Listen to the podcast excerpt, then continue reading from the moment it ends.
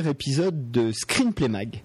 Euh, alors pour vous expliquer euh, rapidement, ah, non, avant de vous expliquer rapidement, je vais quand même souhaiter la bienvenue euh, à, à, mes deux co-animateurs du soir que sont Alexandre Le Train et Ursula Machel. Bonjour Urs.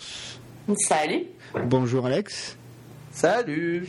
Euh, et donc, pour vous expliquer un peu, pour euh, ceux qui nous, ceux d'entre vous qui nous suivent déjà depuis à peu près deux ans, on a lancé une émission qui s'appelle Screenplay, euh, qui est une émission qui parle de cinéma et de séries thématisée. Donc, en général, il y a une thématique pour chaque émission. C'est une assez grosse émission. On n'a jamais été foutu de faire moins de deux heures, et c'était un peu problématique, d'autant qu'elle était bi-hebdomadaire, donc elle sortait tous les 15 jours. que C'était assez lourd à préparer et assez lourd à écouter. Donc euh, nous avons décidé de changer un peu les choses, de garder la grosse émission mais de la passer en mensuel.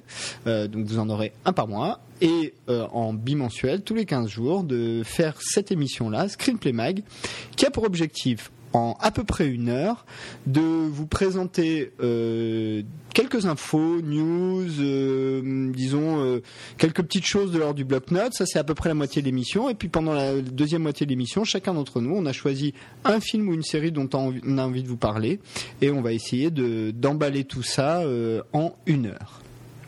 Est-ce que ça vous va, cher co-animateur du soir? Ça devrait aller. Oula, t'as un petit côté neurasthénique ce soir. Euh, on va, on va, on va perdre Alex. On va perdre Alex. Non, non, ça va. Pour l'instant, ça va. Tout va bien. Mon Dieu, massage cardiaque, euh, NFS, Iono, gaz du sang, je ne sais pas. Faites quelque chose. Tout, tout, tout, tout. Je suis là. bon alors, je vous propose, c'est un pilote, donc pardon d'avance, il y aura forcément des petites choses un peu moins euh, réussies. Ce qu'on s'est dit, c'est que euh, on allait essayer de faire gaffe quand même au temps, donc ça va être un peu la priorité du soir. Donc à un moment donné, je couperai peut-être un peu sèchement, pardon d'avance. Euh, et je vous propose qu'on commence tout de suite, peut-être honneur aux dames, par la première info dure, ce qui est une info série.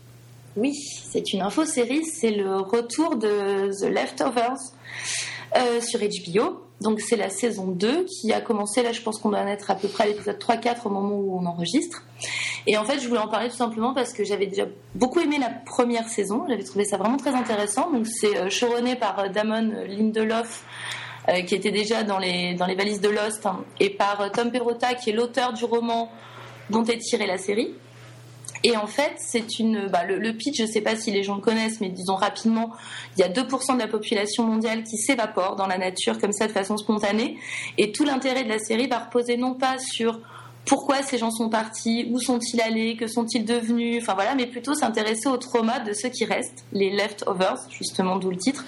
Et, euh, la deuxième saison qui vient de commencer est absolument renversante, euh, ne serait-ce que le générique qui est euh, très différent de l'ambiance que pouvait avoir euh, posé la première saison, qui ouais, était quelque chose d'assez ouais. sombre, d'assez dramatique, de tragique même à certains moments, de désespérant et de désespéré.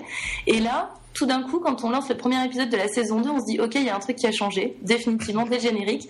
Et a priori, le, la série, en tout cas dans les premiers épisodes, garde toujours le, même principe, mais disons que le départ des personnages dans la saison 1 il commence à être un petit peu lointain et un petit peu assumé, on va dire, par les personnages, qui essaient de reconstruire une existence tant bien que mal.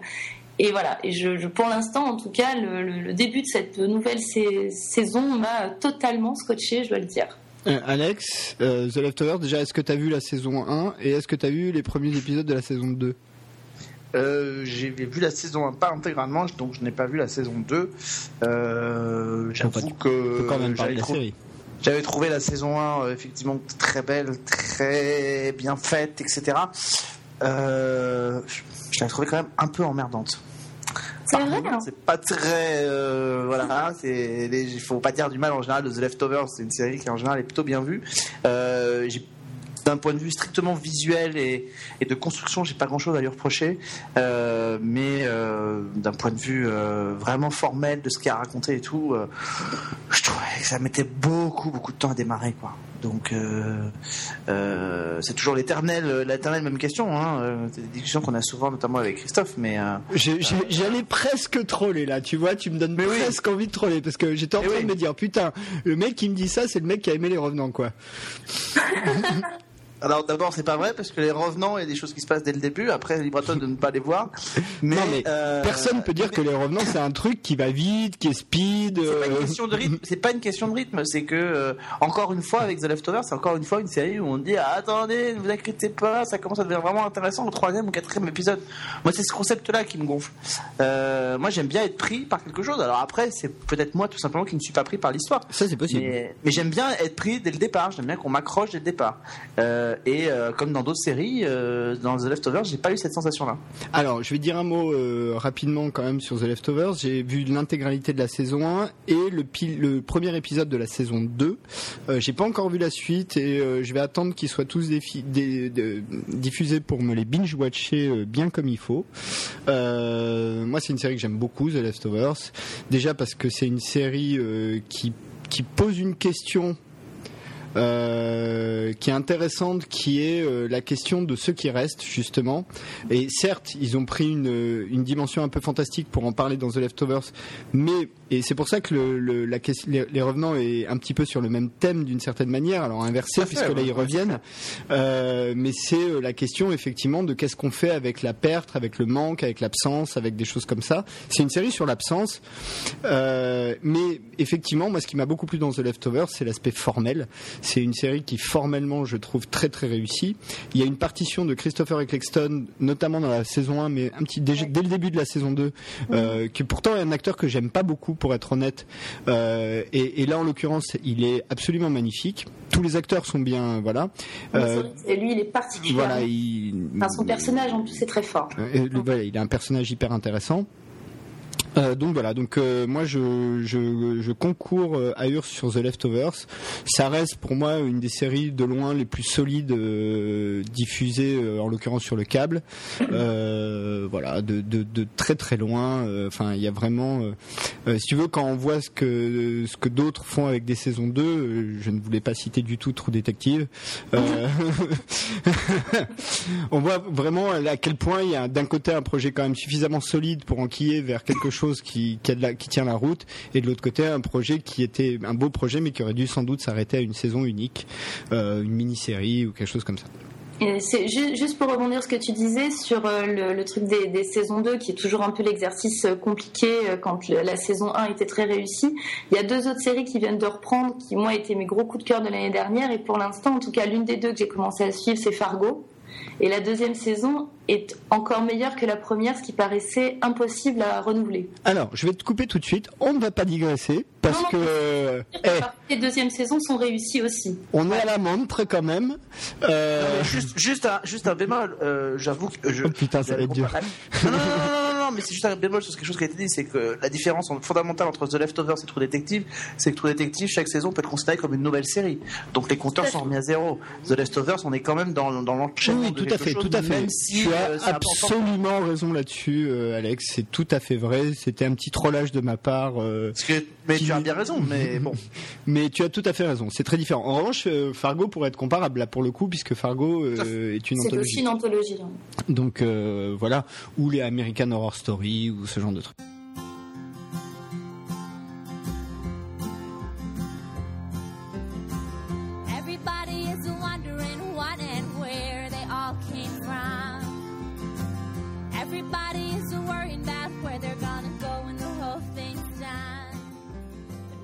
Bref, euh, bah écoute, je propose qu'on passe à toi, Alex, avec ta première info du jour sur de la série française, je crois. Je pense. Bah, oui, oui, bah oui, euh, c'est un peu ma, c'est un peu mon, mon dada. Euh, ah bon? La fiction française, non, ça suffit. hein. La fiction française se porte très bien, euh, notamment, euh, c'est vrai, sur le service public, euh, qui depuis le début de l'année 2015 enchaîne un peu les performances en termes de, de fiction. Euh, TF1 lui emboîte le, poids, le pas, pardon, depuis le début de la saison avec des mini-séries en tout cas qui en termes d'audience fonctionnent bien, même si d'un point de vue qualitatif elles le sont, elles le sont moins. Et parmi toute la flopée de nouveaux projets qui arrivent, nos confrères d'Allociné en ont répertorié 6 qui, euh, alors il y en a une qui démarre à l'heure où on enregistre cette émission, elle est en cours de diffusion, Euh, c'est au service de la France, euh, donc la fiction d'Arte. euh, donc euh, qui est donc une espèce de pastiche euh, des séries d'espionnage euh, créée par donc Jean-François Alain qui était le- le- l'auteur scénariste de, de, de OSS 117 et qui a bossé pendant plus de 6 ans sur les Guignols sur Groland donc euh, Jean-François Alain Ah, c'est ça, il cherchait du taf? Non, il était déjà plus au Guignol à ce moment-là, je pense. hein. Il, est de- il était entre 90 et 96. Je suis dans Ouais. une, euh, je suis dans un, un mood troll là ce soir, pardon. Ouais, mais bon, pff, au bout d'un moment, c'est tellement attendu que voilà, je- je te laisse filer. Euh... Bah, tu nous les donnes ces six fictions Mais oui, françaises. bah, excusez, excusez-moi, j'étais en train de- de- d'essayer de, me retenir de pas tousser dans votre micro, les amis. Euh, ensuite, la deuxième, euh, très attendue euh, pour les prochaines semaines, puisqu'elle va arriver à la fin du mois de novembre, c'est le remake français de Broadchurch qui s'appelle Malaterra, donc avec euh, notamment Simon Abkarian et Constance Dolé, un projet dont on a appris qu'en fait il avait été initié avant la diffusion de, Broad- de Broadchurch sur France 2, puisque c'est exactement la même société, c'est Shine, euh, qui produisait la série euh, en Angleterre et qui a initié le projet en France. Euh, donc voilà, il se trouve qu'après c'est un- une question de calendrier et de mise en route des projets qui a fait que Broadchurch a été d'abord diffusé. Donc ça c'est Malaterra, sera pour la fin du mois de novembre. Il y aura aussi Versailles, donc qui est la grosse production, euh, certainement l'un des gros projets de l'année 2015 euh, pour pour Canal+. Ça débarque euh, au mois de novembre prochain. C'est, euh, on a pu voir nous les deux premiers épisodes. Ça demande à être confirmé. euh, c'est très très beau, très très bien réalisé, très bien écrit, très bien euh, très bien joué, mais ça manque un peu d'enjeu en fait. Euh, ça part ça part dans plein de sens et, au moins dans les Tudors, dès le premier épisode, on savait à peu près dans quel registre il voulait aller. Là, en fait, on a un peu de mal à cerner. Mais à n'en pas, manquer- à n'en pas douter, ce sera déjà un événement et le tournage de la saison 2 est déjà programmé pour début 2016. Donc voilà, l'industrialisation à ce niveau-là se met aussi en place. Viendra ensuite un autre remake, décidément c'est vraiment la mode, euh, qui est euh, le remake hum, d'une série anglaise qui s'appelait Marshland. Euh, ça s'appelle Le Secret d'Élise. C'est par la même producteur qui avait fait euh, Disparu sur France 2. Euh, et l'histoire, en fait, c'est dans les années 60, une petite fille disparaît, euh, elle meurt noyée, en fait, et comme là, on va découvrir assez vite qu'en fait, elle ne s'est pas noyée accidentellement, mais qu'elle a été tuée, son fantôme, entre guillemets, va hanter la maison dans laquelle elle vivait avec ses parents sur donc deux autres générations, euh, une famille dans les années 80 et un couple euh, qui arrive dans les dans les années euh, 2000 et qui vont s'installer et à travers leur histoire, on va essayer de, découvrir qui euh, est responsable du mort de la mort de, de Elise.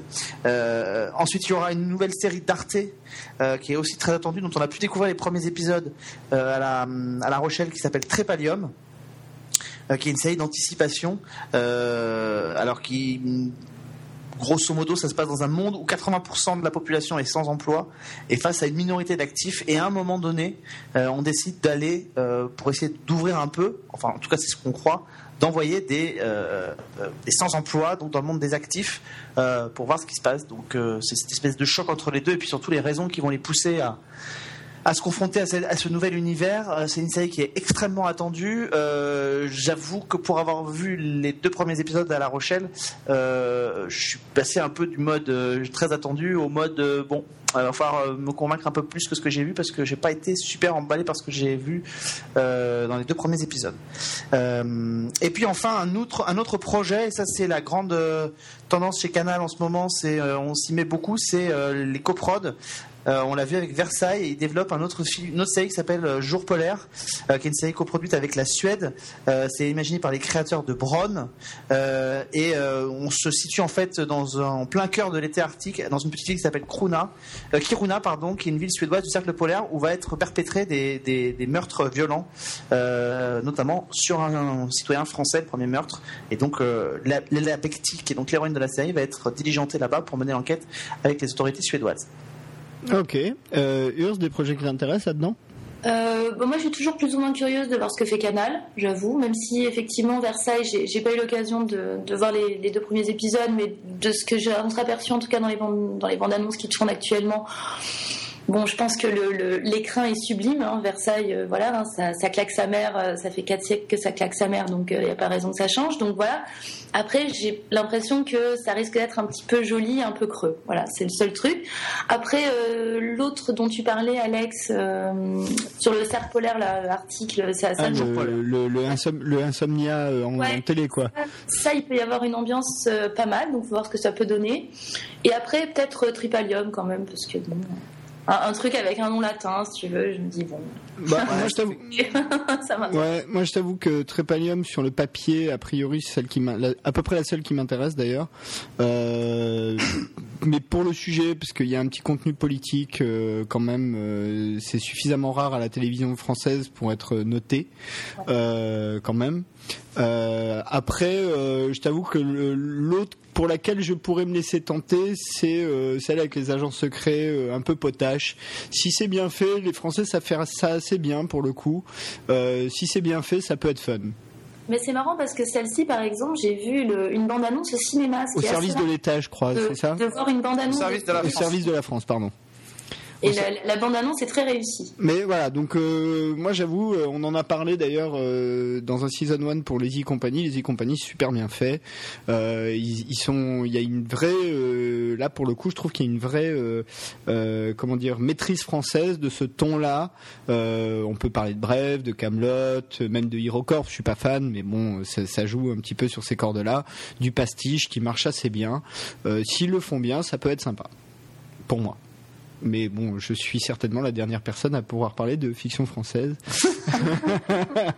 bon allez, on est au Sauf si, on timing. veut, sauf si on veut en parler de manière non objective. Alors, C'est ensuite, c'est un point de vue. euh, c'est un point de vue. hashtag troll. Euh, Je sais le faire aussi. c'est un point de vue très subjectif. Vous allez entrer dans un service d'élite, Perlou. Vous serez formé par des fonctionnaires d'élite. Service de quoi? Au service de la France. Je vais devenir agent secret. Fait un peu pecno, non? Vous savez mentir? Oui Donc non. C'est pas que je veux pas l'emmener, mais éliminer au service de la France, c'est la base. Mais qu'est-ce que j'ai fait au bon Dieu? Le but de la mission, ce n'est pas que de culbuter la cible, c'est aussi de l'empoisonner. Qu'est-ce que c'est que ce ramassis d'inepties bolcheviques La CIA est là, les Américains. La CIA, la CIA. Les enfants comparés au KGB. Qu'est-ce qu'il veut? Nous voulons vous. Nous vous voulons. Euh, bon, allez, à mon tour. Euh, moi, ma première news, je- c'est un peu attendu, mais il faut quand même qu'on en parle. Euh, fin octobre, Netflix a dévoilé euh, le trailer de la deuxième série du projet Defenders, qui est euh, Jessica Jones. Il y avait des grosses attentes dessus, euh, parce que Daredevil a quand même... euh, euh, alors, on sait, je crois pas qu'on puisse trop mesurer les audiences. Hein, je sais pas si on en est capable, mais en revanche, elle a eu quand même un gros succès critique. Ça, je pense qu'on peut le dire. Donc, C'est euh, pas qu'on peut pas mesurer les audiences, c'est qu'ils les donnent pas. il les donne pas. Bon, en tout cas, critique, de manière critique, on peut dire que Daredevil a plutôt été un succès, je crois. Euh, et- Mérité, hein. comment? Mérité surtout. je, je, je, oui, oui, j'ai fait un très très gros papier euh, d'ailleurs là-dessus. Mais euh, Jessica Jones, pour rappeler un petit peu ce qu'est Jessica Jones, Jessica Jones c'est une, euh, en gros, une super héroïne euh, qui n'utilise plus trop ses pouvoirs, en tout cas qui est plus euh, vigilante, parce que elle s'est fait contrôler l'esprit par un vilain méchant qui s'appelle Killgrave, qui lui a fait faire des trucs affreux, et qui revient sous les traits d'ailleurs de Benedict Cumberbatch, ce qui promet d'être sympa c'est euh, euh, un trailer. euh, alors, le trailer n'est pas les premières images qu'on voit de la série puisque Netflix avait déjà sorti cinq featurettes, je crois cinq ou six, je ne sais plus, mais j'en ai vu cinq, je crois, sur Jessica Jones, qui étaient vraiment des petites scènes qui duraient quelques secondes, qui étaient très bien faites. Et là, pour moi, le trailer donne carrément, mais alors carrément envie de voir la série. Je sais pas si, si vous l'avez vu, Urs. Non, mais j'ai pas vu le trailer. J'avoue que j'avais beaucoup aimé Daredevil, mais euh, c'est pas trop. Normalement, c'est pas trop ma cam. J'avoue. Côté super-héros, tout ça, je, commence. On en, a déjà discuté dans d'autres émissions, mais je commence un peu à me lasser du, principe du cycle, voilà, et du recyclage nécessaire de, ce type d'univers. Donc, euh, je jetterai sans doute un œil, mais je suis pas surexcitée euh, à l'idée de mater le, le trailer ni la série.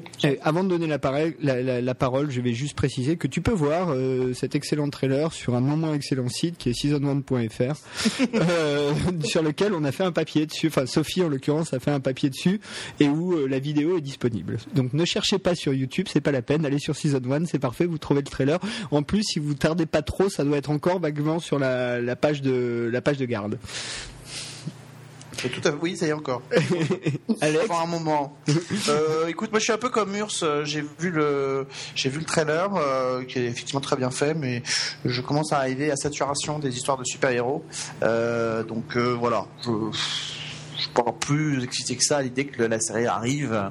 Euh, voilà. Après, euh, c'est effectivement les premiers retours ont l'air d'être plutôt euh, corrects. La série a bien a été présentée, je crois, il y a eu le premier épisode de présenté en avant-première à Paris lors du Les quatre premiers. hein, je événement. Non, non, non, ce gigantesque événement qui était le Comic Con, je crois qu'ils n'en ont présenté qu'un seul. Ah oui, le premier, le Euh, premier. ouais, le premier et euh, la presse, certains, certains membres de la presse ont reçu euh, les quatre premiers épisodes. Effectivement, euh, avaient l'air d'être plutôt, euh, plutôt emballés, même si euh, les premiers retours que moi j'ai vus parlaient plutôt de quelque chose qui avait l'air d'être qualitativement en dessous d'Ardeville euh, et euh, plus dans l'ambiance un peu Mike Hammer que euh, privé- très privé. Non mais très privé new-yorkais, voilà. Un peu dans Oui, parce que alors oui, euh, j'ai oublié de préciser, pardon, je t'interromps, mais juste Jessica Jones. euh, Il y a deux points hein, quand même qu'il faut préciser. Jessica Jones est donc désormais une détective privée dans Hell's Kitchen, puisque le, le thème central de, du, du projet c'est le quartier de Hell's Kitchen, et surtout euh, le projet s'inscrit quand même dans un, un, un projet télévisuel, même si le terme de télévision est un peu abusif dans ce cas-là, qui est de faire quatre séries indépendantes qui se réunissent dans une série crossover où tu retrouves les quatre personnages principaux des quatre séries en même temps. Ouais. Et voilà. Ah oui, ah bah oui, ah bah tant qu'on veut, quand on veut continuer à exploiter un filon, on y va jusqu'au bout. Hein. Ah bah là, Euh, donc- il n'y a pas de souci, hein, ils vont trouver du pétrole. hein. C'est ça, non, mais les- il y a eu les Avengers au cinéma, il y aura les Defenders à la télévision, et en plus de ça, on aura le truc ultime, c'est qu'on nous dit, on laisse entendre que les Defenders pourraient arriver aussi dans les Avengers. Donc euh, voilà, donc euh, ouais, oui, oui, bah écoute, euh, c'est bien, il y en a au moins un de nous trois qui attend ça avec impatience. Ouais. C'est bien déjà, ça fait, ça, fait, ça fait un tiers du public.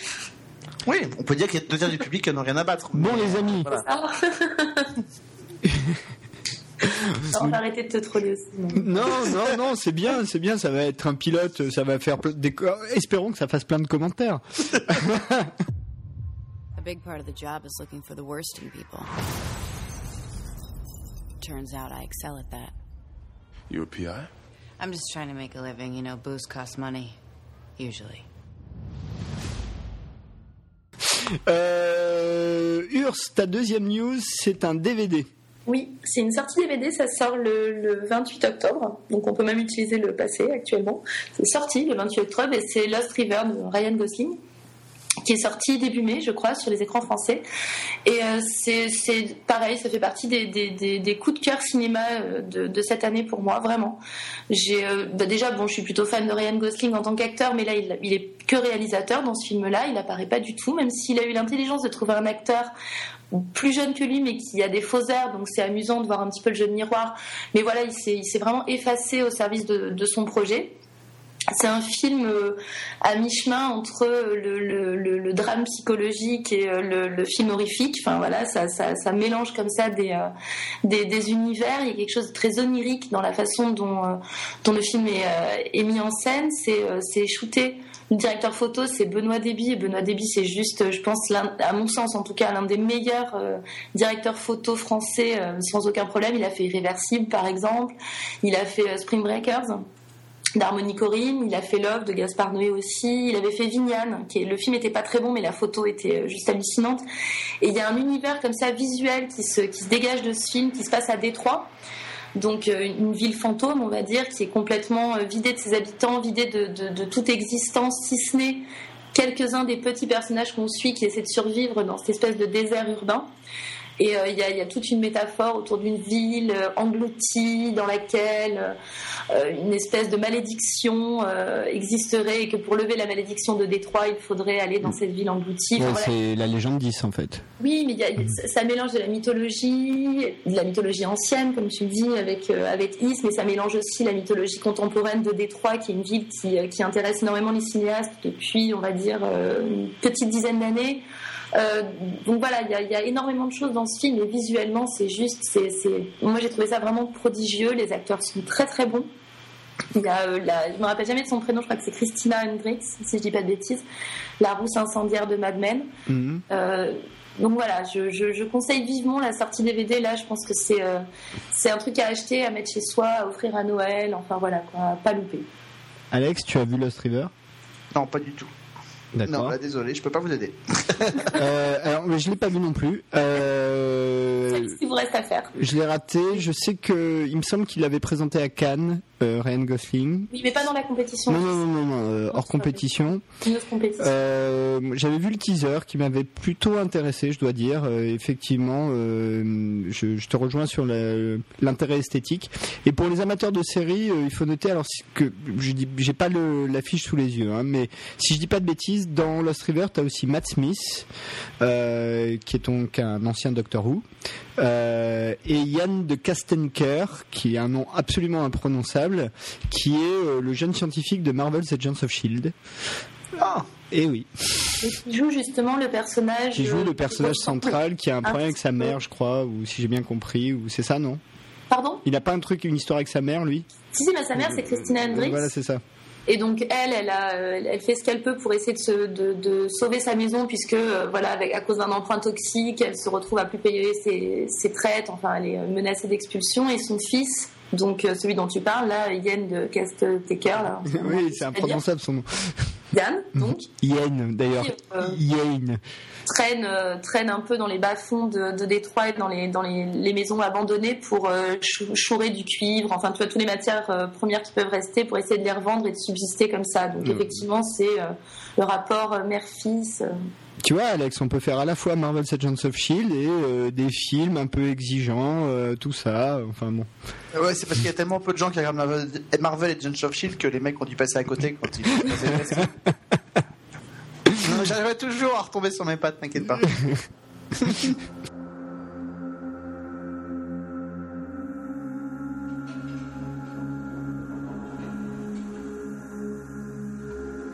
Looks like we're the only ones left. There's still people here.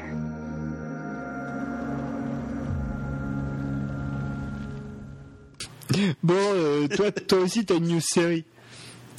Euh, oui, bah oui, oui, oui. Alors là, c'est une news, euh, c'est une série surtout qui est extrêmement attendue. Alors, à l'heure à laquelle vous nous écoutez, la série sera déjà commencée, mais euh, Mais pas en Ash France. versus Evil Dead, pas encore en France. Ash versus Evil Dead, donc qui est la déclinaison série de l'univers de Sam Raimi, qui est donc Evil Dead, avec Bruce Campbell. Est une des séries très attendues. Elle est lancée le soir d'Halloween, le 31 décembre, le 31 octobre, pardon, et elle est déjà renouvelée avant même le lancement de la série. Donc, alors, c'est pas non plus euh, une première, hein, Stars, euh, qui est la chaîne qui diffuse la série. On n'est- pas à son coup d'essai, puisque c'était déjà le cas pour euh, Black Sails, qui six mois avant sa diffusion, avant son lancement, avait été renouvelé déjà pour une saison 2. Donc c'était encore plus précurseur. Boss avait aussi été renouvelé pour une saison 2 avant sa diffusion, avant d'avoir été annulé au terme de cette saison 2. Euh, alors si H versus Evil est une série qui est extrêmement attendue, c'est vrai que les trailers sont assez... sont assez excitants, en tout cas pour celles et ceux qui ont vu la série, qui ont vu le film, pardon, euh, parce que euh, ça a l'air d'être quand même très très très fidèle à, l'univers. Je pense que celles et ceux qui n'ont pas vu Evil Dead vont être extrêmement décontenancés par euh, ce qui se passe dans, la série. Donc si la série est très attendue, il est trop tôt pour moi pour arriver à dire que c'est une bonne idée qu'elle ait déjà été renouvelée parce qu'en termes d'histoire, on ne sait pas ce qu'ils vont faire. Euh, voilà, sur une série comme Black Cells par exemple, on peut arriver à se projeter et à dire que euh, avant que le capitaine Flint euh, ne finisse mort sur une île et qu'on aille chercher son trésor, il peut se passer plein d'années. Donc il y a un potentiel narratif qui est, qui est important. Là, il faut savoir comment la série, on ne sait pas quelle forme va épouser la série. Est-ce que ça va être une espèce de grande histoire déclinée en épisodes? Est-ce que ça va être un- une succession d'épisodes isolés qui vont ensuite nous, nous, nous, emmener peut-être vers un petit fil rouge, etc. C'est difficile de savoir. Donc c'est une bonne nouvelle si euh, la série se révèle bonne. Euh, c'est une mauvaise nouvelle si, euh, finalement c'est un pétard mouillé qui retombe. En tout cas, euh, voilà. La, phrase qui a été dite par l'un des euh, directeurs de, de ch- de chez Stars, qui s'appelle euh, Karmi Zlotnik, a dit euh, une saison, c'était pas assez pour satisfaire euh, les fans qui attendaient cette suite aux aventures de H depuis plus de deux décennies. Donc voilà, il y avait tellement à raconter. On sentait que ça pouvait pas s'arrêter avant la fin de la saison, à la fin de la saison 1. Donc il y a eu une envie de voilà. Je pense que c'est une manière aussi maintenant de verrouiller. De verrouiller comme ça des marques importantes avec des auteurs importants et de les garder pour soi quoi. Donc euh, sur le papier c'est une bonne opération de, de Stars. Maintenant il faut espérer pour eux que ça va marcher parce que sinon euh, ils vont se trimballer à H versus Evil Dead pendant au moins 20 épisodes. Urs, H versus The Evil, Evil Dead. Euh, ben, moi, je fais partie des gens qui ont vu euh, les, les films de Sam Raimi qui sont pas aimés. je fais partie de cette petite catégorie parce que je sais qu'il y a une grosse masse de, de, de fans de, de cette trilogie, hein, si je dis pas de bêtises. Je crois bien qu'il y en a, il y en a trois, si je dis pas de conneries. Mais, euh, voilà. Techniquement, techniquement, il y en a quatre. Puisqu'il y a le remake qui est sorti euh, l'année dernière. J'ai- Effectivement, tu, j'ai tendance à oublier les remakes parce que pour moi, une, enfin, tu vois, quand il y a une qui est d'ailleurs le produit par Bruce Campbell et Sam Raimi. hein. Oui, oui, tout à fait. Non, mais c'est pas par, euh, c'est pas pour, euh, pour, pour dire que le projet est moins intéressant. C'est juste que je le compte pas dans la trilogie parce que c'est une redite de ce qui a déjà raison. été fait avant. Donc euh, bon. Mais voilà, moi, je j'étais pas une, je suis pas une très grosse fan. En fait, l'humour, euh, l'humour horrifique de Sam Raimi me parle pas des masses.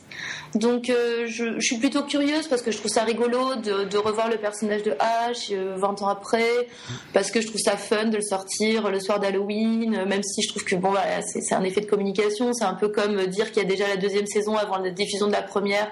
Ça laisserait sous-entendre que c'est de bonne qualité si on en fait une deuxième. Enfin, voilà, il y, a- il y a un plan marketing là-dessous, bon, que je trouve pas très finaux. Donc, euh, voilà, C'est- pas ça qui pas- va les faire voir la série. hein. c'est pas que de la com euh, à partir du moment Non, où tu à partir mais du moment le- le où tu fait- renouvelles une série et donc tu t'engages avec des producteurs des- et une équipe à avoir au moins 20 épisodes c'est-à-dire deux saisons plutôt qu'une seule euh, c'est là pour le ça. coup c'est une prise Halloween c'est une vraie com euh, c'est une vraie prise de risque parce que euh, Oui, ils ont non, c'est aucune assurance que ça va être pris C'est une prise Bon. de risque de le faire, mais c'est de la com que de le communiquer quelques jours avant la diffusion. Bon, après, euh, après euh, il faut raison garder. On parle quand même de saison de 10 épisodes, euh, en tout cas la première.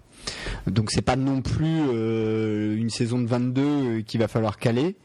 Euh, Ouais, il n'y en a plus beaucoup hein, des séries maintenant qui font 22 épisodes sur une saison. puis ça, puis ça n'a rien à voir on est sur, le câble Voilà, sur le le câble, des- sur le c'est le format des séries du sur le câble. c'est ouais, c'est c'est 10 13, ça dépend mais voilà, c'est de cet c'est quand ordre-là. c'est quand même un Oui oui oui oui, oui. Non non mais financier pour, pour, euh, est- le, pour le diffuseur, évidemment. On est d'accord. Néanmoins, euh, et je dirais, ce sera la seule chose que je dirais là-dessus, parce que effectivement, n'ayant pas vu non plus la série, même si contrairement à toi, Urs, moi j'aime bien le côté, euh, je suis plus Evil Dead 2 que Evil Dead 1, tu vois, par exemple, Mhm. Euh, parce que je trouve que Sam Raimi, quand il fait du gore, en tout cas quand il fait Evil Dead 2, arrive à donner un vrai sens cartoonesque à son gore, mais cartoonesque au sens de Bibi et le coyote, quoi. Ouais, mais c'est peut-être ça, moi, qui me. Euh, et, et la seule autre personne que je connais à être capable de faire ça, c'est Peter Jackson quand il fait un Brain Dead ou un Bad Taste. Euh, et, et ce qui fait que quand tu vas voir Brain Dead, qui est un film où tu vois des choses absolument horribles, t'es plié en deux du début à la fin. T'es vraiment mort de rire du début à la fin. C'est grand guignolesque et, et Sam Raimi est capable de faire ça. En l'occurrence, pour H versus Evil Dead, euh, je, je l'ai mentionné dans une précédente, euh, dans un précédent season 1, mais je vais le redire ici. J'ai vu une interview de Bruce Campbell au moment où le projet a été annoncé. Il n'y avait pas encore d'image de sortie, qui expliquait en gros que euh, lui, il a fait Evil Dead euh, il y a quasiment 30 ans, il y a plus de 30 ans maintenant, que euh, chaque fois qu'il fait des Comic-Con, des, enfin des, des, des conventions, on lui demande, on lui demande, on lui demande, parce qu'encore une fois, il est producteur hein, dès le départ du film, donc il a les droits depuis le premier Evil Dead aussi, qu'ils ont finan- enfin qu'ils ont produit le, le remake qui a pas eu le succès escompté, et il dit, il dit produire un Evil Dead qui est à la base un film d'horreur à petit budget avec 70 millions de dollars pour une sortie mondiale, euh, voilà, ça a pas de sens. Donc la télé est le meilleur médium pour faire revenir ces personnages, sachant que le défaut de la télé, c'est que le niveau de gore possible est quand même un petit peu moins élevé. Mais à part ça, l'aspect humoristique, l'aspect cartoonesque, euh, cet univers, Bruce Campbell qui cabotine euh, à plus savoir qu'en foutre, ça ils peuvent le faire. Et visiblement, c'est ce qu'ils vont faire dans la série. Donc après. Avant, av- avant de passer à autre chose, je, je remettrai quand même un tout petit peu un bémol sur ce que tu viens de dire. Le niveau de gore en télévision, notamment sur le câble américain, euh, il a été là. Oui, oui, oui, bien sûr. Non, non. The Walking Dead, par exemple, n'a Oui, oui. absolument rien à, à envier en termes de gore à Evil Dead. hein. Oui, oui, et, et je pense que c'est une des raisons qui a fait que le choix de la télévision est devenu pertinent. Mais euh, tu peux pas, quand tu vois le remake de Evil Dead, ça va quand même assez loin, c'est assez gore. Euh, le tout premier Evil Dead, il est assez flippant.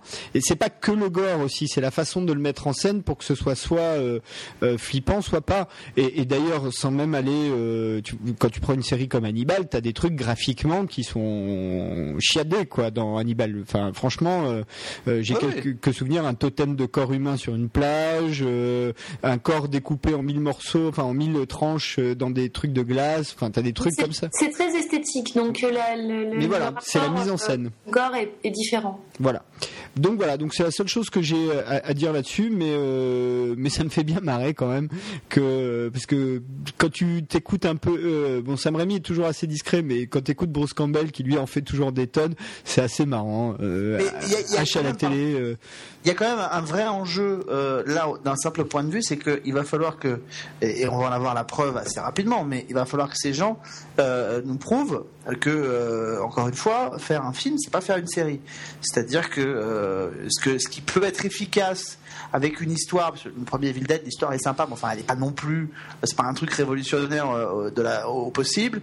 Euh, donc ce qui tient en termes d'histoire en 1h30 euh, parce qu'il y a des effets visuels, etc. En termes de, série, notamment maintenant qu'il y a deux saisons, donc il y a 20 épisodes, euh, il va falloir prouver que narrativement euh, et scénaristiquement, on est capable d'installer une vraie histoire. C'est-à-dire que le, le- côté graphique, euh, visuel, etc. va pas suffire pour nous prouver que ça marche. C'est juste là qu'il va falloir qu'ils sont attendus au tournant, en fait. Écoute, euh, en- de manière générale, je pense que tu as plutôt raison.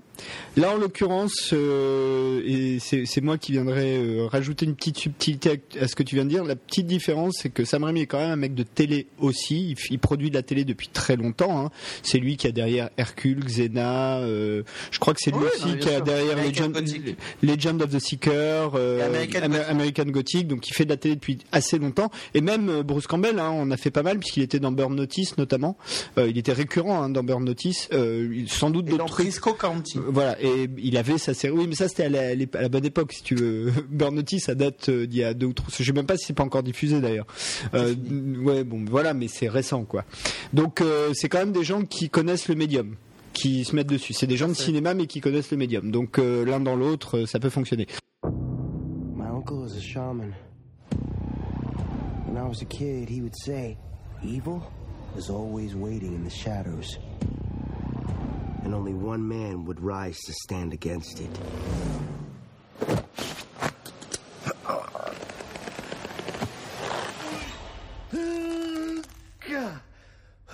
Yeah, looking good.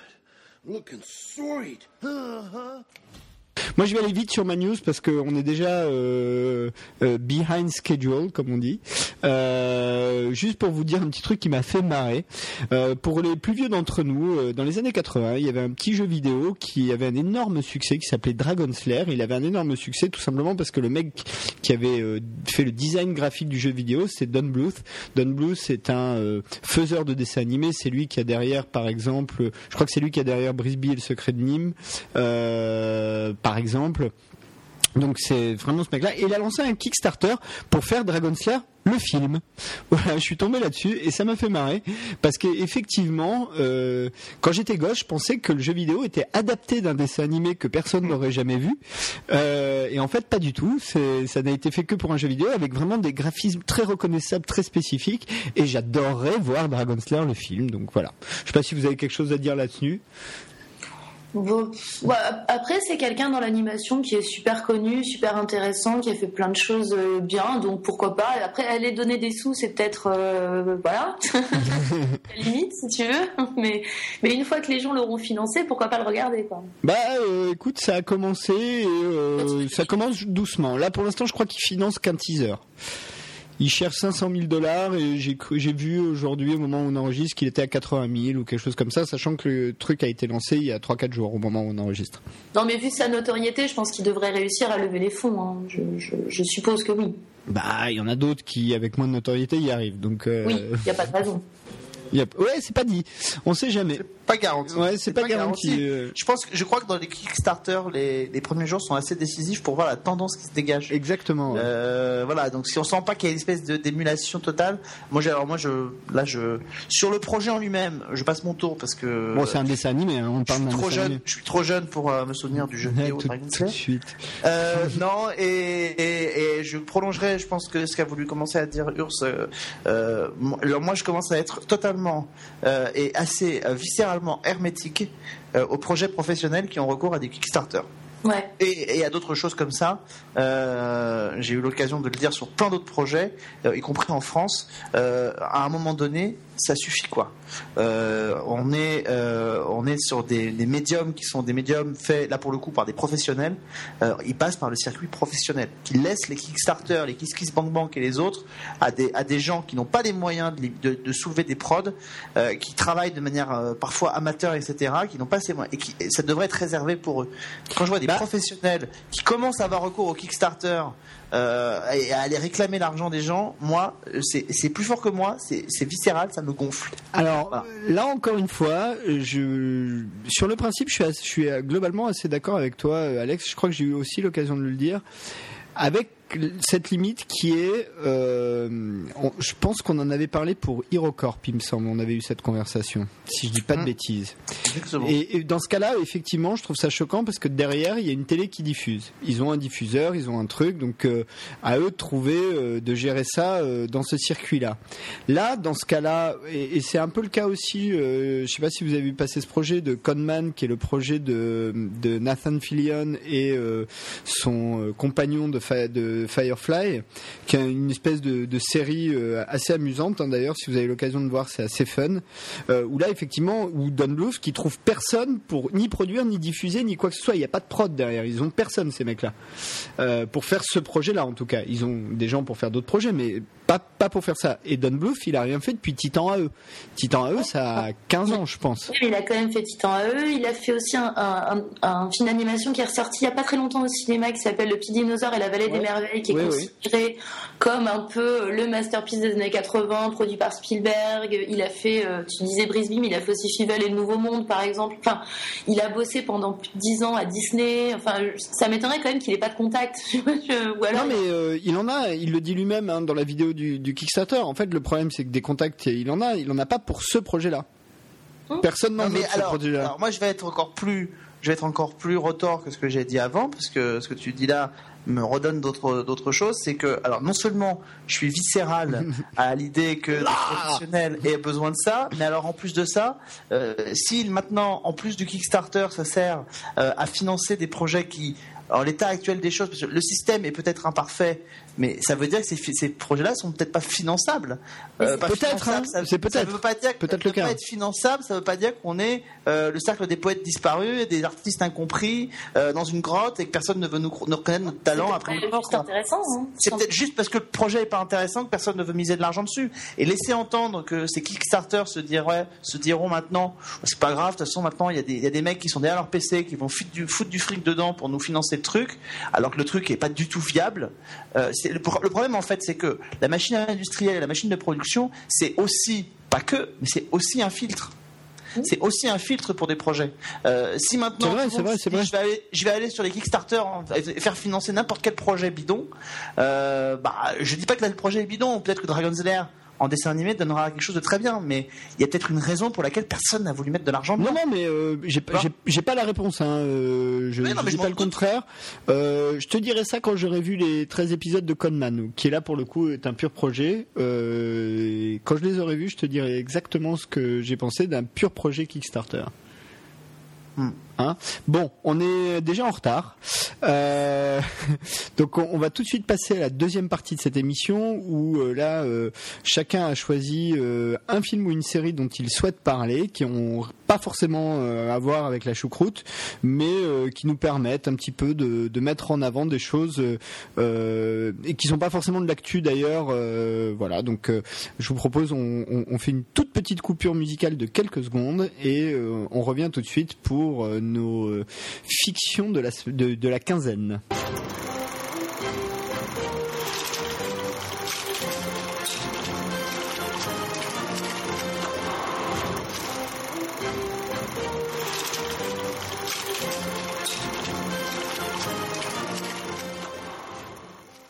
Donc, pour euh, notre partie fiction, bah, toujours honneur aux dames. hein, euh, commençons euh, par notre demoiselle euh, du soir, qui va nous parler d'un film québécois, non? Enfin, canadien. Ah, québécois, tu peux dire québécois. Québécois. hein. C'est- Il est en français, alors il, il pourrait être sous-titré, mais il ne l'est pas. C'est un film qui date de 2010, donc qui n'est pas très vieux. C'est quoi ce film québécois? C'était Crazy. C'était Crazy qui était sous-titré, mais là c'était indispensable. clairement. Donc non, non, là il s'agit de- du quatrième film de Denis Villeneuve, qui est maintenant euh, connu euh, à peu près par tout le monde depuis euh, bah, déjà Sicario et puis avant Prisoners et même un peu Ennemi. Mais avant ça, il avait quand même réalisé des films en terre québécoise et donc son quatrième film c'est Incendie qui est sorti en 2010, qui est euh, une adaptation de la pièce de théâtre euh, éponyme de Wajdi Mouawad. J'espère que j'ai pas écorché son nom. Euh, voilà, donc c'est d'ailleurs un film qui a été classé parmi les 10 meilleurs films de, de, de l'année par le New York Times, ce qui est quand même pas rien. Et Incendie, c'est une démonstration d'une pureté absolue de ce qu'est la tragédie humaine. C'est juste. C'est même Oedipien là.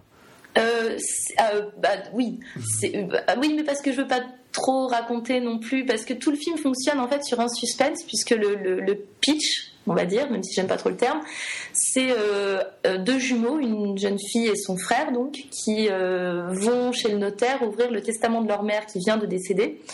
Euh, eux, ils ont toujours grandi dans l'idée que leur père était mort en combattant dans un pays du Moyen-Orient qui n'est pas précisé, donc c'est un pays un peu imaginaire qui C'est ressemble. le au- Liban. C'est le Liban. Mais c'est jamais dit, hein. Ouais, ouais, mais. Et euh, plein de choses dans l'histoire te font dire que ça peut pas être le Liban. Donc c'est vraiment voulu comme quelque chose d'un peu plus flou que ça. Mais bon, peu importe.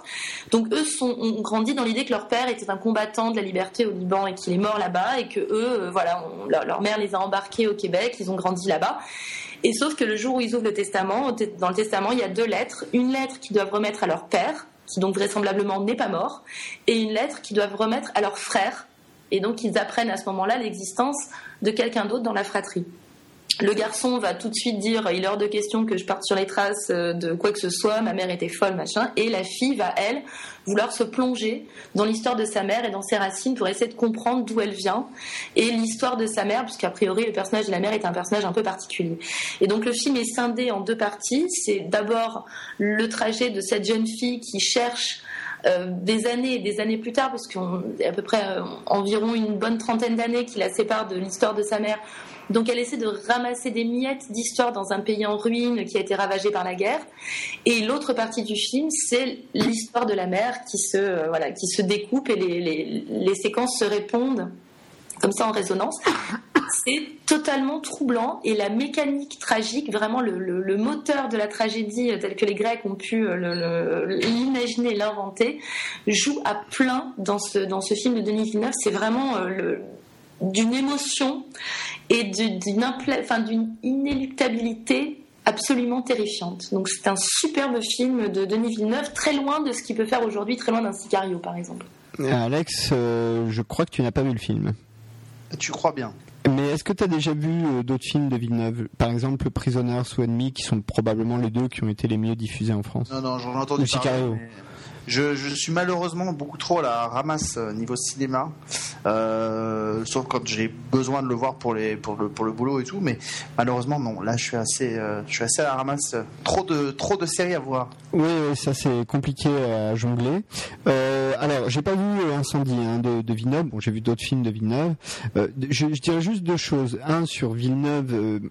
Villeneuve est définitivement un grand réalisateur. Il n'y a pas de problème là-dessus. Simplement, moi, c'est un- l'univers de Villeneuve. En tout cas, euh, bon, j'ai vu, euh, j'ai pas vu Sicario, mais j'ai vu Enemy et Prisoners. C'est un univers dans lequel je me sens pas à l'aise, donc euh, j'y vais pas facilement. Je suis fasciné par la façon dont il, fait ses films. Il y a vraiment, hein, il y a dans la maîtrise, dans la direction d'acteur, dans même dans les lumières, les couleurs, il y a vraiment des trucs super intéressants. Mais je reste un peu à la porte de l'univers. Donc c'est un peu ma limite avec avec Villeneuve.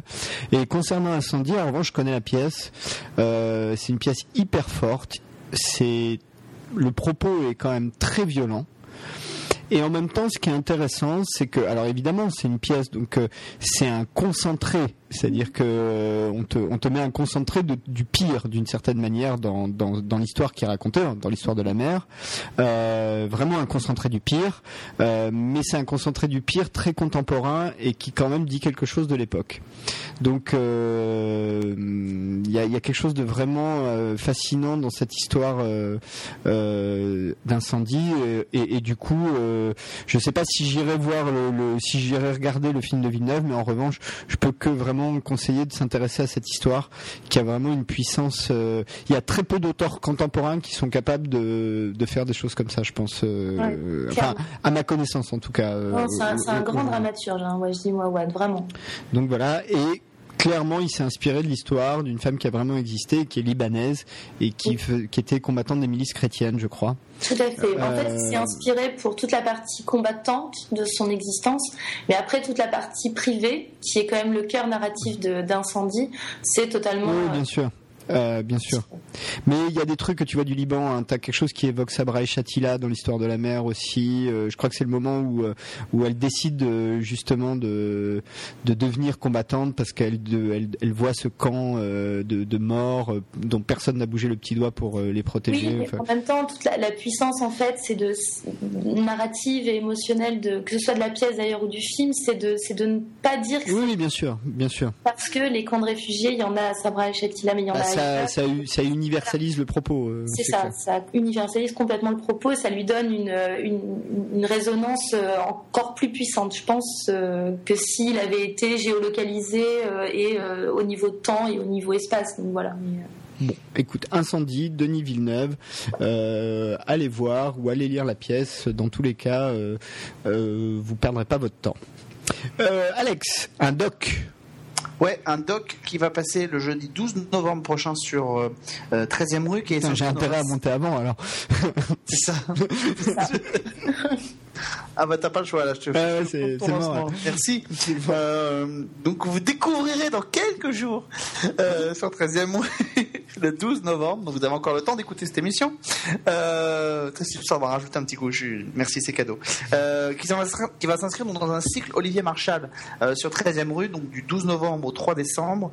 Euh, donc où les films de Marchal vont être rediffusés. Alors les films qui seront rediffusés, c'est le 36 quai des Orfèvres, euh, Les Lyonnais, euh, MR73, Un petit gars de Ménilmontant et enfin euh, Borderline qui vient d'être diffusé sur France 2 euh, et qui avait été préacheté par 13e rue aussi qui sera diffusé donc début du mois de décembre euh, qui avait cartonné hein, plus de 5 millions de téléspectateurs sur France 2 Euh, donc, donc voilà. Et en fait dans la première soirée juste après 36 qui est des Orfèvres va être diffusé donc un doc alors qui n'est pas une, un doc voulu par les Marshall particulièrement c'est une commande de 13e rue. L'idée c'était de raconter Olivier Marshall et de confier la narration et la réalisation et l'entretien à Catherine Marshall, son épouse. Euh, donc en fait, on, le portrait est un, document qui va permettre de rentrer un peu dans, l'histoire de Marshall, comment il est, et comment il a grandi, comment il a eu envie de devenir flic, puis ensuite comment il a eu envie de quitter la police et comment il est devenu euh, le cinéaste que l'on connaît. Euh, évidemment, on va rencontrer euh, ces deux familles, c'est-à-dire sa famille de flics. Et là, il y a des- des invités dans ce, dans ce doc, euh, comme par exemple Martine Montel, qui était la- l'ancienne directrice de la PJ.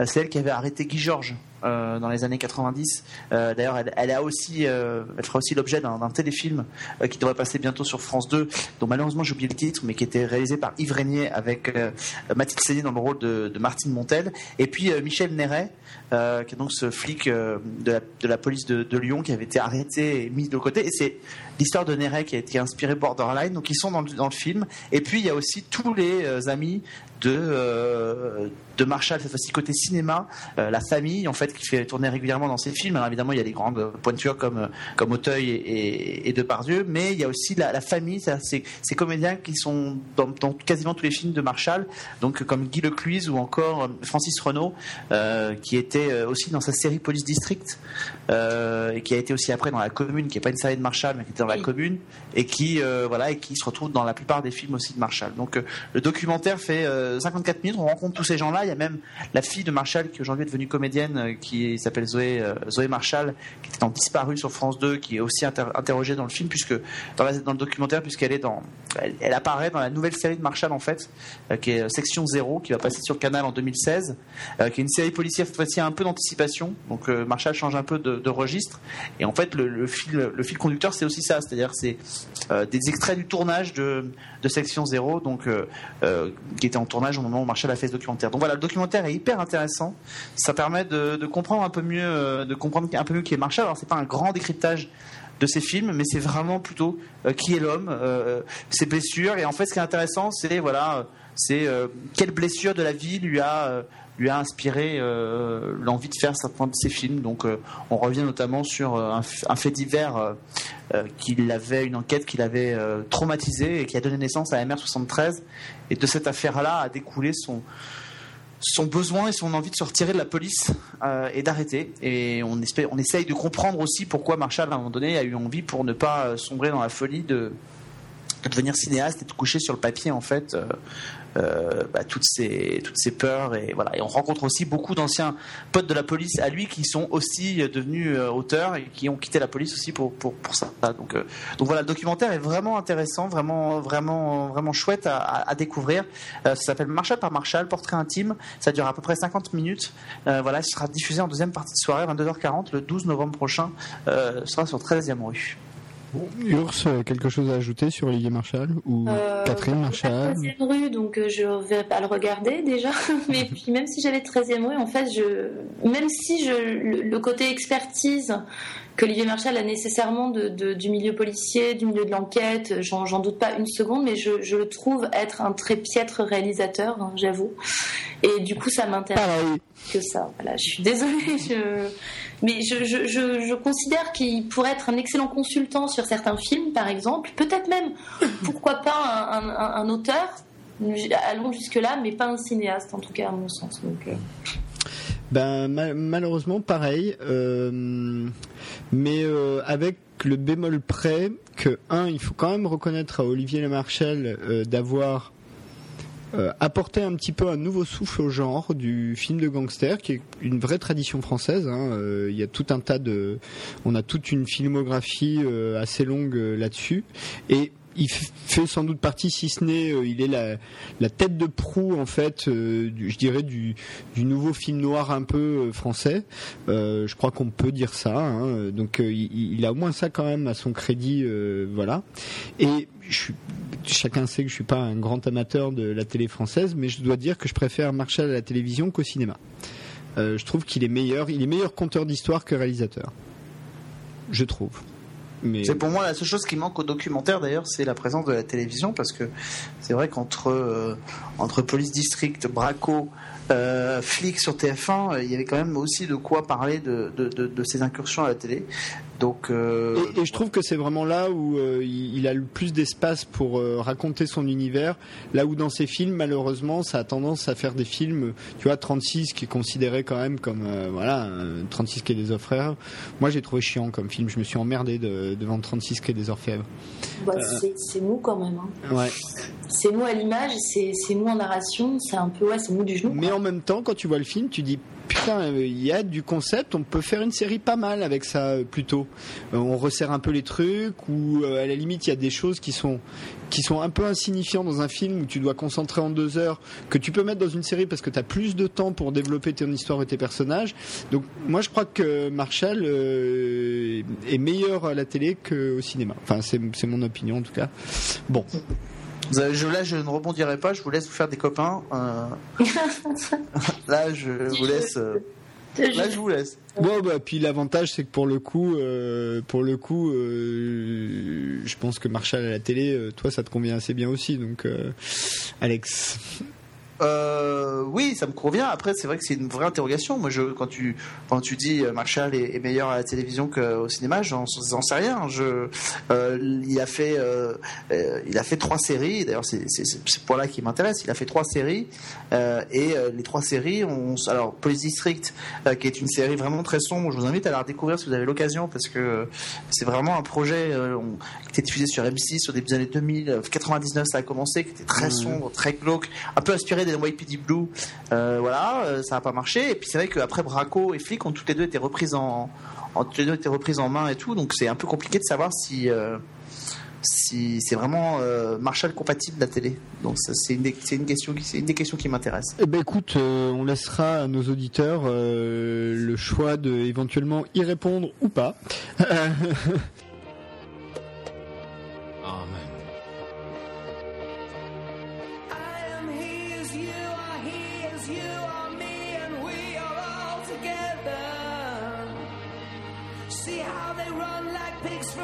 see how they fly. I'm crying, sitting on a cornflake, waiting for the van to come. Corporation t-shirt, stupid bloody Tuesday, man, you've been a naughty boy, you let your face grow long. I am the Eggman, they are the Eggman.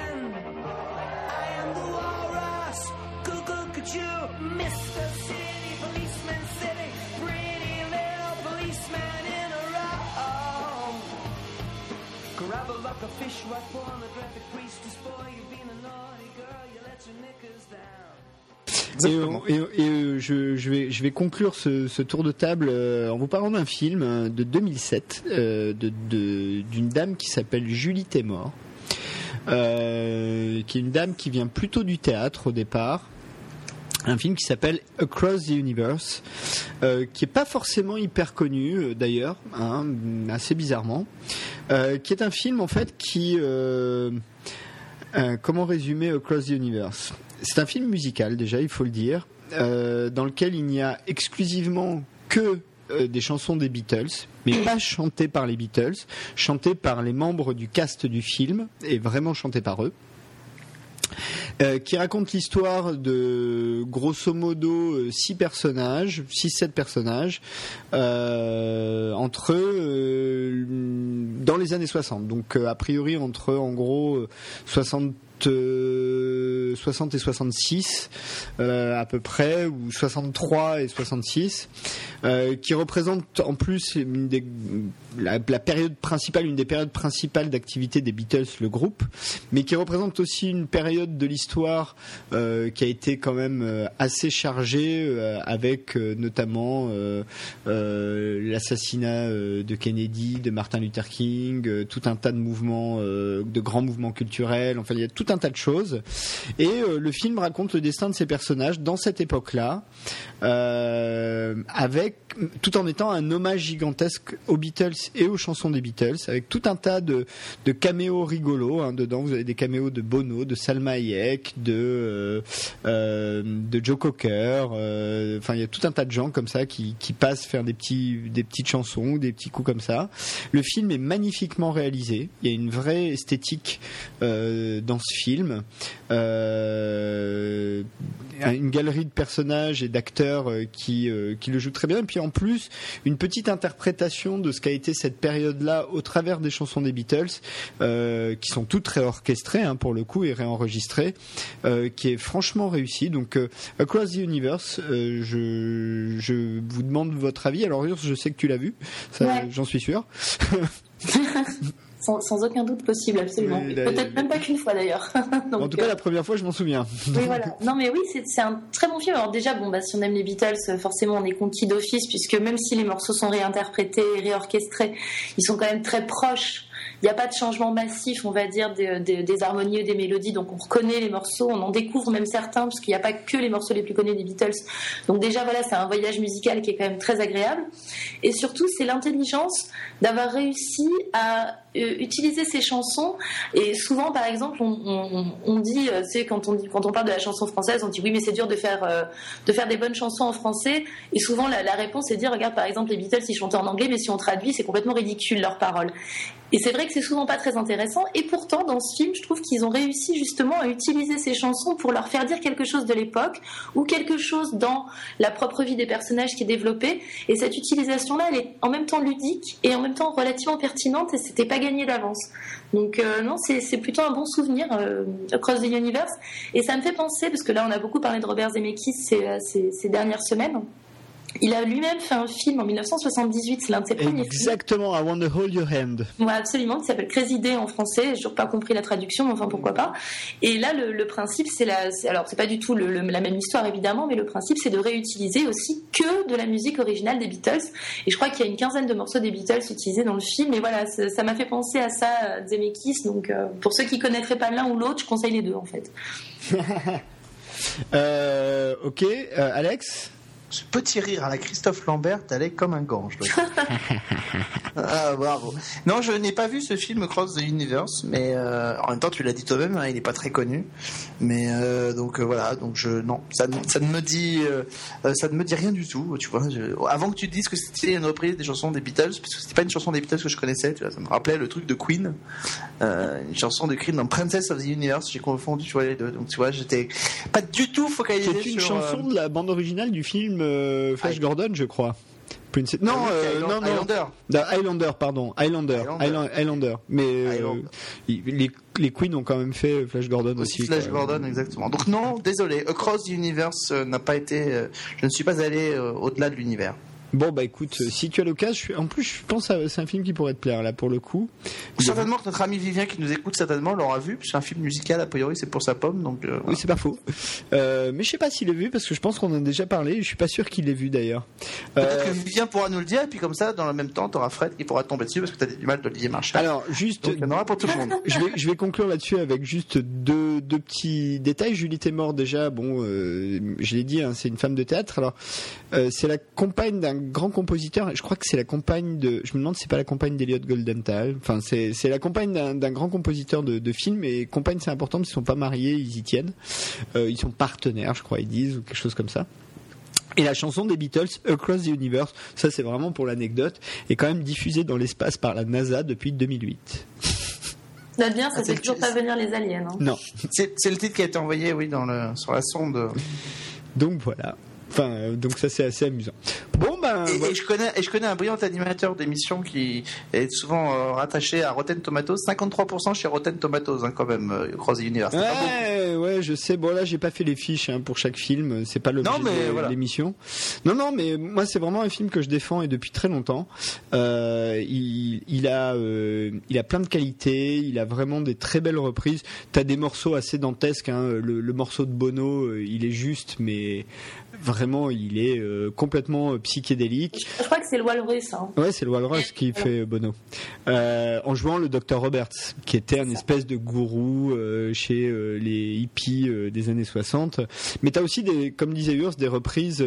Happiness is a warm gun, c'est une chanson des Beatles. Il y a une reprise qui est absolument délirante avec Salma Hayek d'ailleurs en, en non euh, en non lubrique euh, à plus ou moins. Ça, ça Euh, va donner envie, ça. ouais, tu vois, je, je vends bien le film. Euh, et tu disais euh, l'histoire des chansons des Beatles qui ont des paroles un peu connes. Bah, comme toutes les chansons, elles sont métaphoriques souvent. Tu prends par exemple un- une chanson comme Strawberry Fields. Euh, qui Oui, mais parce que ça, elle est psyché. Non, mais dans, dans, la, dans la première période des Beatles, tu vois, genre par exemple, je sais pas, I wanna hold your hand, c'est que si tu traduis, c'est vraiment, c'est pas du casque. Mais c'est pas grave, c'est pas ça qui compte. C'est la poésie, euh, la musicalité en fait des mots qui comptent plus que leur sens au final. Oui, oui, bon, écoute, hein, en tout cas, chacun se fera un avis. Across the Universe euh, disponible en Blu-ray, en DVD, enfin la totale, tout va bien. Euh, je sais pas s'il est disponible. Il faudrait qu'on regarde. Tiens, il faudrait que je, je prenne le coup pour les prochaines émissions de regarder quand c'est disponible sur des plateformes de téléchargement euh, de, de SVOD, hein, bien évidemment, hein, de téléchargement légal. hein, J'entends euh, Netflix, euh, Canal Plus Infinity euh, et, et ou euh, euh, OCS, le service c'est plus, non OCS Go. OCS Go, pardon. Euh, voilà, je crois qu'en France on a que ces trois-là, hein, il me semble, euh, disponibles. Tu m'arrêtes si je me trompe, Alex, là sur ce coup-là. je ne t'arrêterai pas. D'accord. Euh, voilà.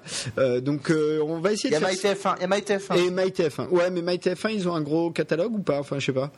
Je- ils ont pas mal de films quand même. Bon, bah, j'essaierai de voir si l'info est dispo. On essaiera de vous dire quand on vous parle d'un film ou d'une série, euh, quand c'est disponible sur ces plateformes, puisque aujourd'hui, quand euh, vous avez, vous, vous avez pas acheté des DVD et que vous n'êtes pas sur la diffusion en cours, ça reste encore le meilleur moyen de revoir une vieille série. Il faut quand même au moins, euh, au moins dire fait. ça.